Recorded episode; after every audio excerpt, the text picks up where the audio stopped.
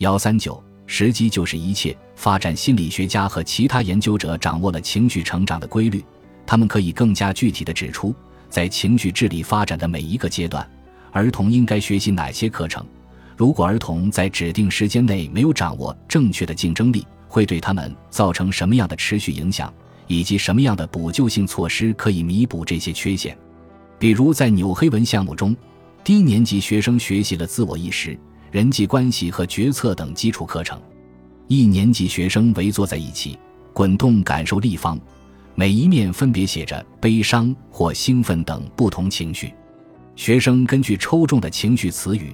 轮流描述他们曾经经历过的此类感受。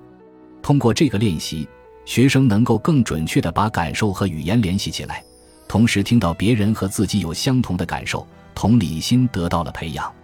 到了四五年级。与同龄人的人际关系在学生心目中占据非常重要的地位，他们学到了帮助培养友情的课程，同理心、冲动控制以及愤怒管理。比如特鲁普的五年级学生从面部表情识别情绪的人生技能课程，这对培养同理心非常关键。对于冲动控制，停车灯的画报描述的非常清楚，总共分为六个步骤。红灯通常在儿童因为别人的轻蔑而即将发火或恼怒，或由于被戏弄而大哭时亮起。儿童可以依照具体的步骤，谨慎克制地应对这些沉重的时刻。除了感受管理之外，他还指明了更为有效的行动方式，